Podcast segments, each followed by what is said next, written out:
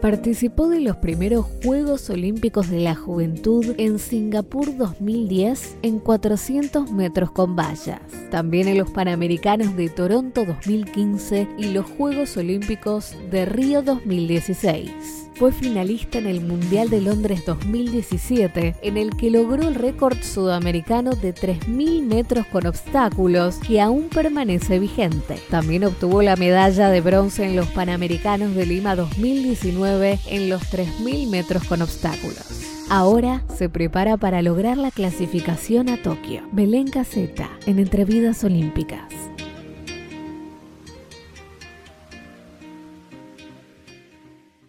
Para empezar, me gustaría saber por qué elegiste el atletismo y por qué te especializaste en los 3.000 metros con obstáculos.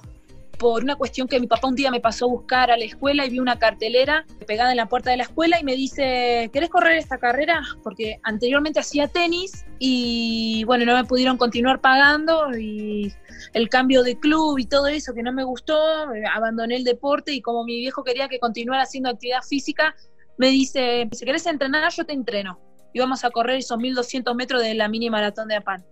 Me fue a entrenar a una placita donde me hacía pasar por el pasamano, dar vueltas de velocidad a la plaza. Realmente no me gustaba porque me hacía sufrir el entrenamiento, hacer abdominales, hacer todas esas cosas. Y realmente lo estaba sufriendo mucho. Pero bueno, iba a entrenar porque me estaba entrenando él. Llega el día de la carrera, que incluso van a ver mis abuelos, todos van a verme, y voy a correrla y salen en esos 1200 metros es con un pelotón donde había un entrenador, lo que fuera, no sé quién era, que bueno, guiaba a las chicas, nos acompañaba, viste, nos dejaba sola recién a falta de 400 metros. Bueno, iba ahí tirando con el, con el, grupo de chicas, el hombre sale en, los en la última vuelta, en los últimos 400 metros, y es ahí donde salgo con todo. Bueno, y termino ganando la carrera, re contenta mi familia, yo, todos. Y bueno, y mi viejo re emocionado por la competencia y lo contactan con Leonardo Malgori y Daniel Díaz. Y bueno, y a partir de ahí comencé a entrenar con ellos. Y me gustó porque era más como un juego. Y a partir de ahí nunca más dejé. Y los obstáculos surge en una copa de clubes.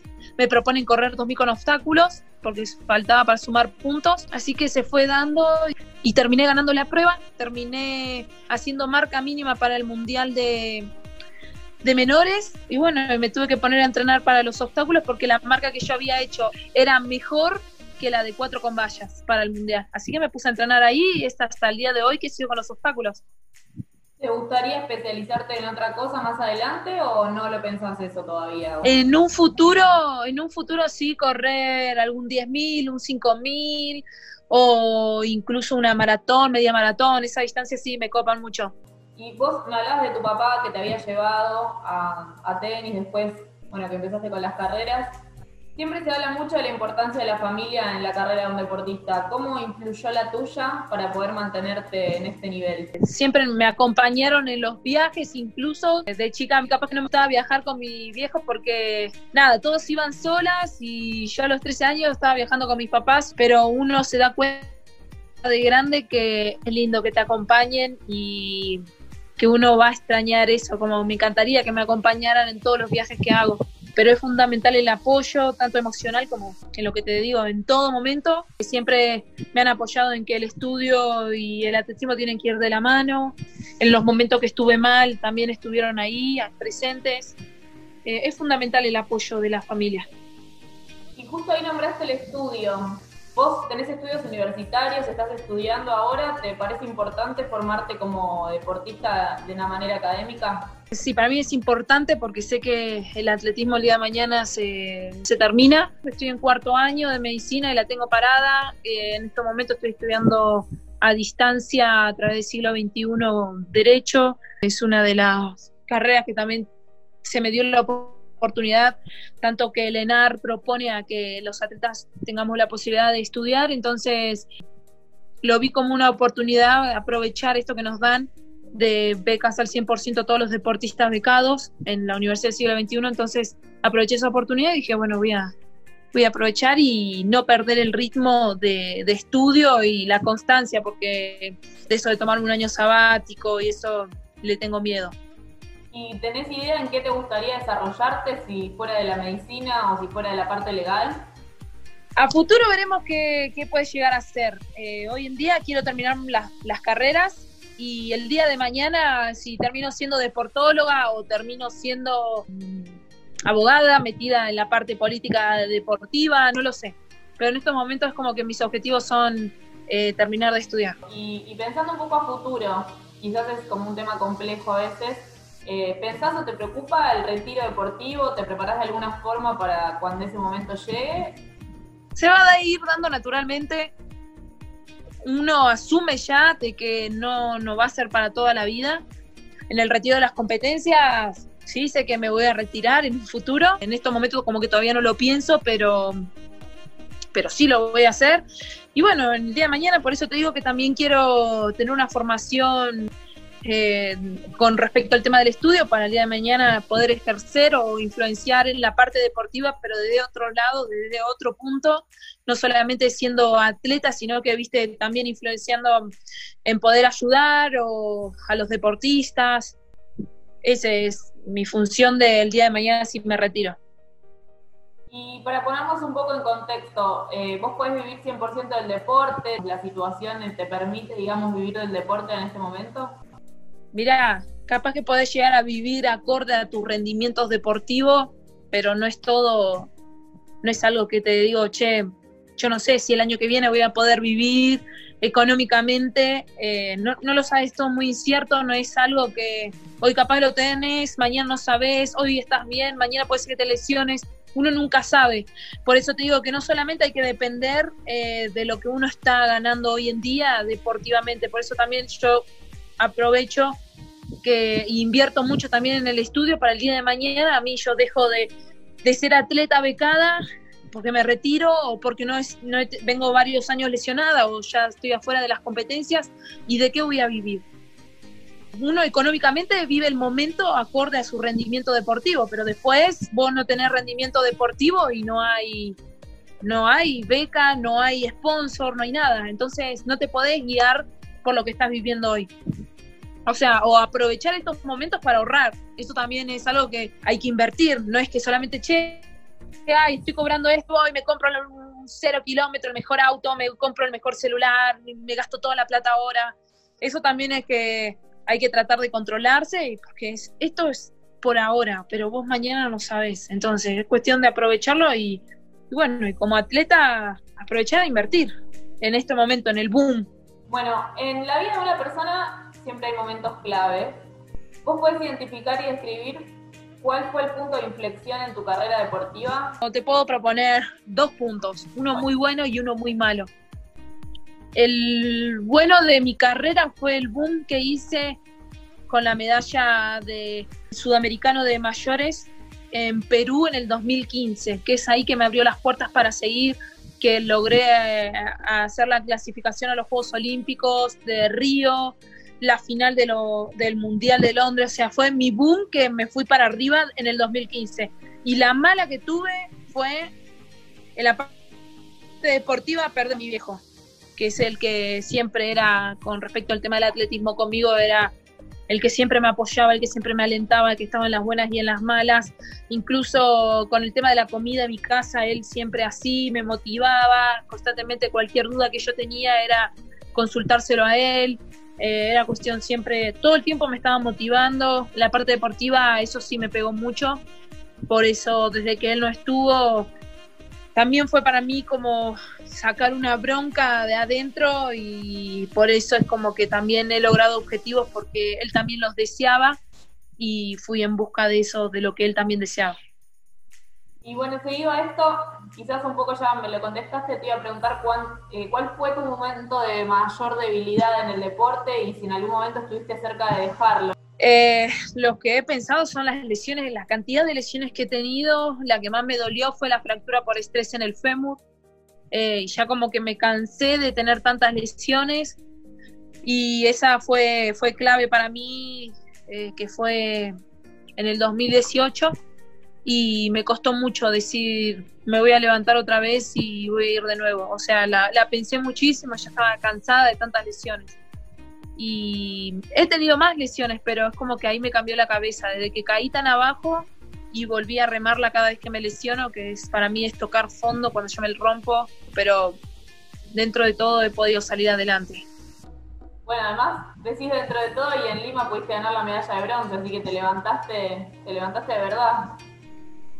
Sí, en el 2018 fue, el 2018 fue para mí un, año que caía abajo, muy abajo, porque venía de estar lo de Londres, mis buenas actuaciones en el 2017 y el 2018 fue todo lesiones y toqué muy, muy, muchos fondos toqué, realmente me separé, eh, o sea, no, no la pasé muy bien y sí que había tocado fondo en la parte deportiva, pero bueno, en el 2019 me levanté y dije, ya está, borrón y cuenta nueva y voy por todo y pasó lo que pasó tanto en el sudamericano, en el mundial de, de Italia, eh, en el Panamericano y hoy en día es otro chip que tengo. Por eso te digo que a veces uno los toma como experiencias o puntos de partida, ¿no? Porque tuve que tocar fondo para darme cuenta de lo que realmente quiero, lo que me apasiona o lo que quiero ir a buscar.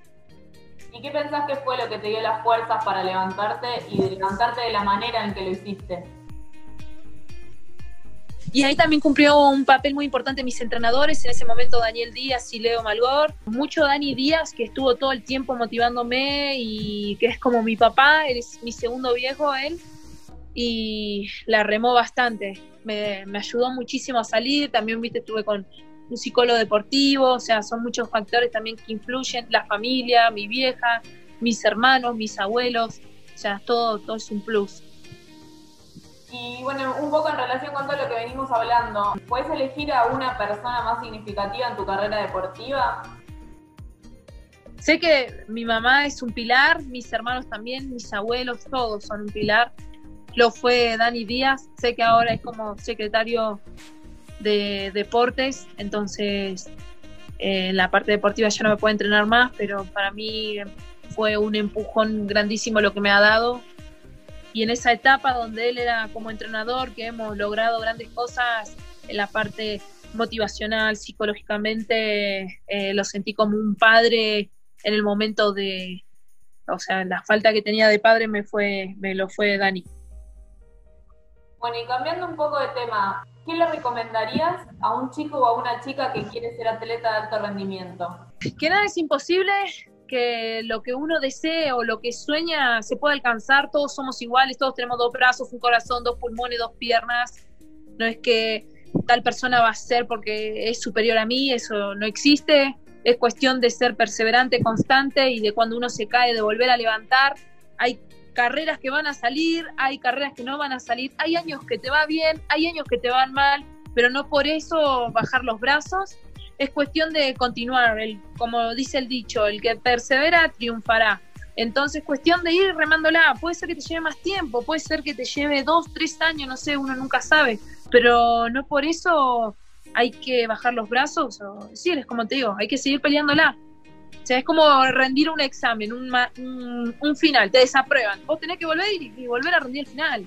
Te desaprueban. Y bueno, otra vez, a cambiar la forma de entrenar, a cambiar la forma de cómo estudiar, no sé, lo que fuera.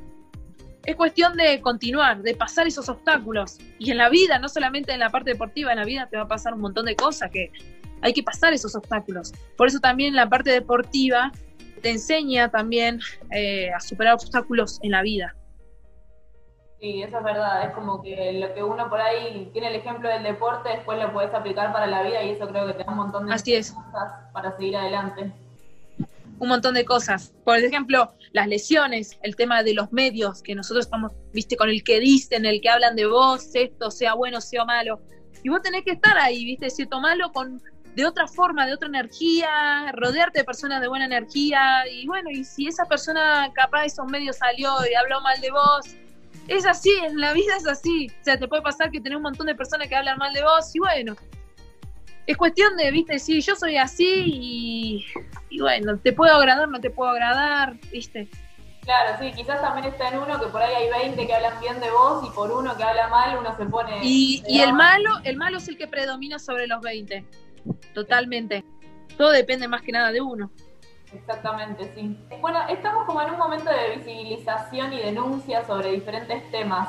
¿Vos sufriste algún tipo de discriminación dentro del ambiente deportivo en algún momento de tu carrera?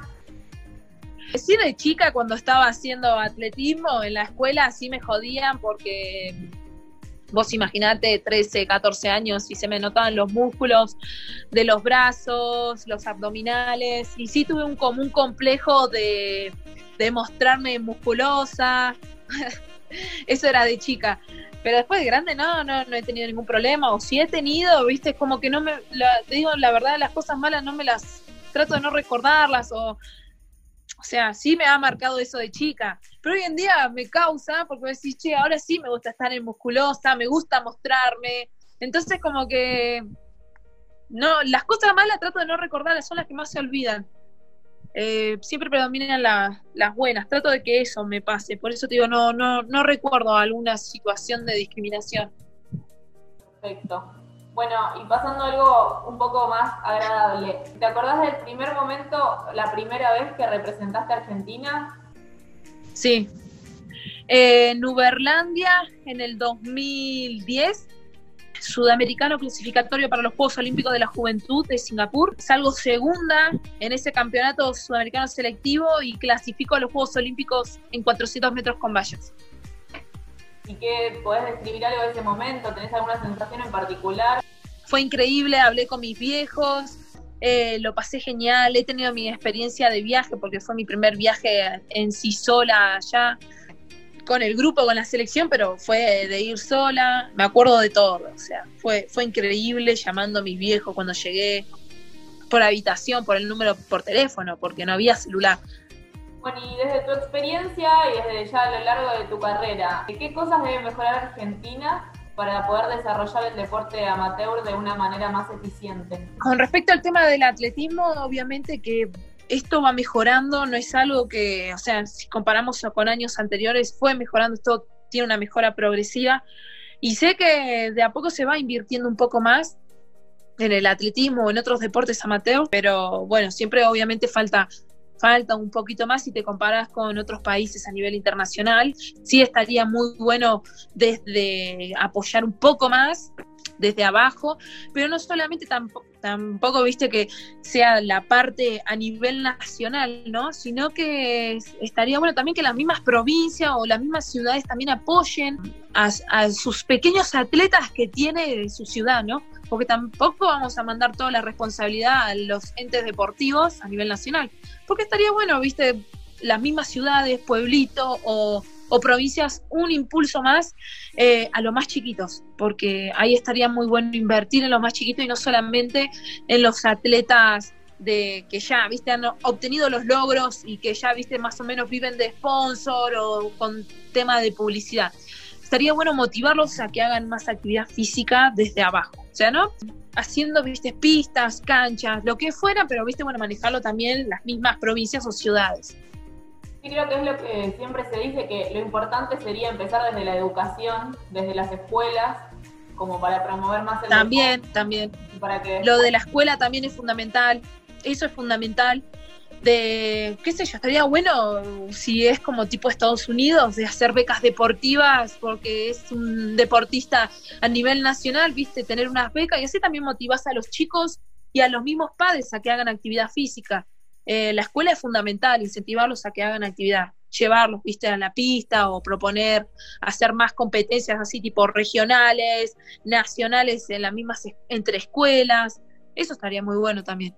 Hacer más publicidad de sus atletas argentinos.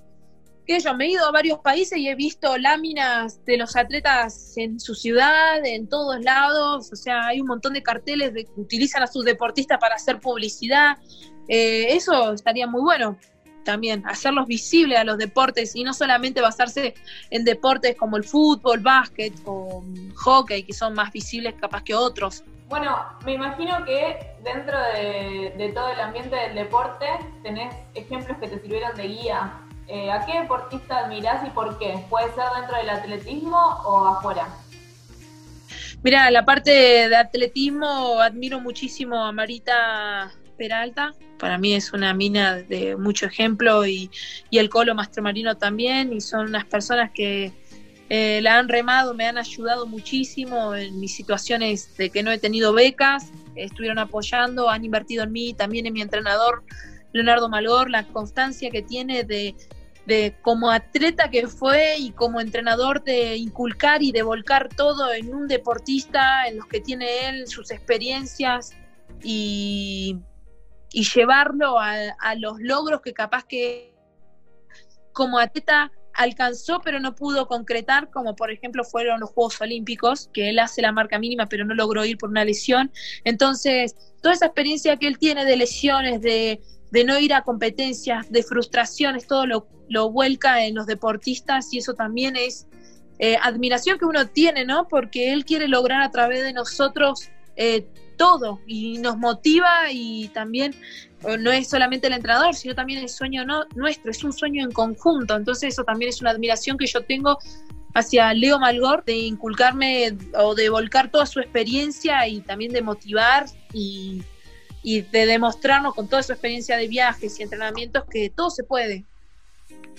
Sí, quizás pensaba un poco en lo que contabas y, a veces hace mucha diferencia entre los deportes individuales y los deportes en equipo, pero me parece que con lo que me estás comentando es como que más allá de que seas vos cuando estás corriendo, si no tenés un equipo atrás que te soporte, que te ayude, eh, me parece que sería mucho más difícil, ¿no?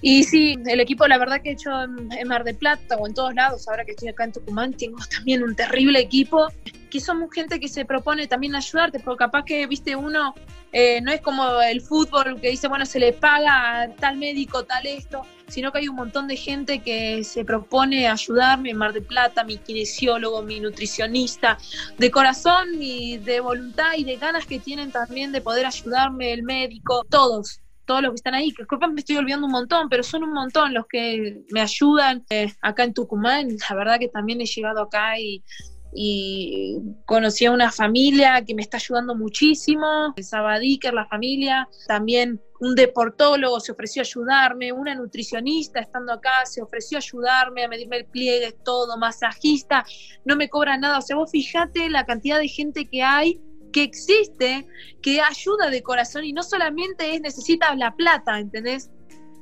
Y, eso la verdad que para mí, yo vos imagínate que esto es lo que yo más valoro y lo que me encanta, que mm, capaz que viste, capaz que no tienen un interés, pero el, interés de ellos es mutuo conmigo. Es el interés de, todo el equipo es eh, los Juegos Olímpicos, este objetivo, tal, una medalla, lo que fuera. Y no es solamente basarse, viste, decir, Ah, en La Plata. La verdad que yo estoy sorprendida, te digo. Y acá en Tucumán he conocido un montón de gente que se, se ofreció y me está ayudando en estos momentos.